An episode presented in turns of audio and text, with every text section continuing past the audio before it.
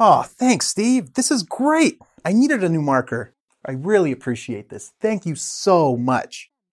You don't know how to say you're welcome? Yes. After thank you, everyone knows you can say you're welcome, but there's more than one way to do this. I have thought of 17. So let's go through them one by one.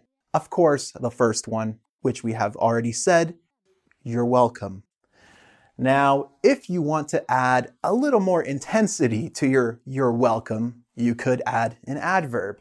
Now, some of the most common adverbs to this are you're very welcome, you're quite welcome, you are truly welcome.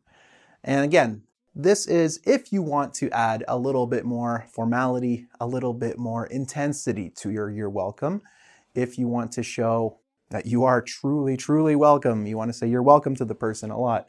You could say you're quite welcome. Okay. Next, we have no problem, not a problem, no problemo, anytime. This is a very casual, informal way to say you're welcome, where you want to say, ah, oh, that's okay. That's okay. So repeat after me. No problem.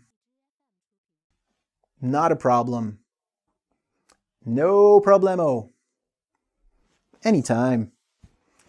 Anytime, of course, means you don't have to say thank you. I would do this anytime, anytime at all.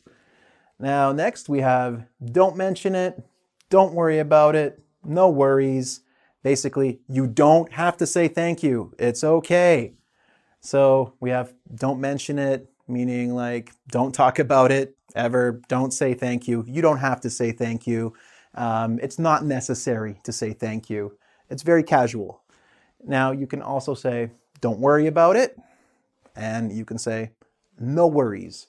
All three of these, it's very, very similar, meaning very similar informal level of uh, you're welcome.